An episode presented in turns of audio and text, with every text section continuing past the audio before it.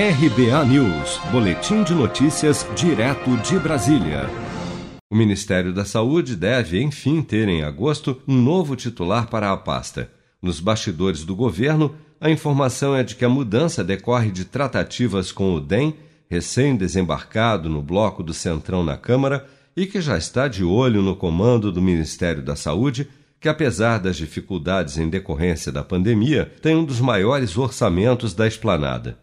Em sua live semanal, nesta quinta-feira, 30 de julho, o presidente Bolsonaro voltou a defender o ministro interino em sua atuação à frente da saúde, dizendo que, apesar de não ser médico, Pazuello é um gestor. E alguns estão discutindo aí, ah, o general Pazuello está indo bem ou não na saúde, tem que ser substituído por um médico, não. Pô, tivemos lá o médico, o primeiro médico lá, olha a desgraça que foi, o primeiro médico. O segundo foi muito rápido, nada a falar sobre ele. E o Pazuello é um gestor. Apesar de ainda não haver nenhum nome cotado para assumir como titular da saúde, os rumores se justificam à medida em que Pazuello já declarou publicamente que não tem a intenção de ir para a reserva do Exército, como chegou a ser cogitado. Para a ala militar, o prazo para a saída de Pazuello do Ministério da Saúde é agosto.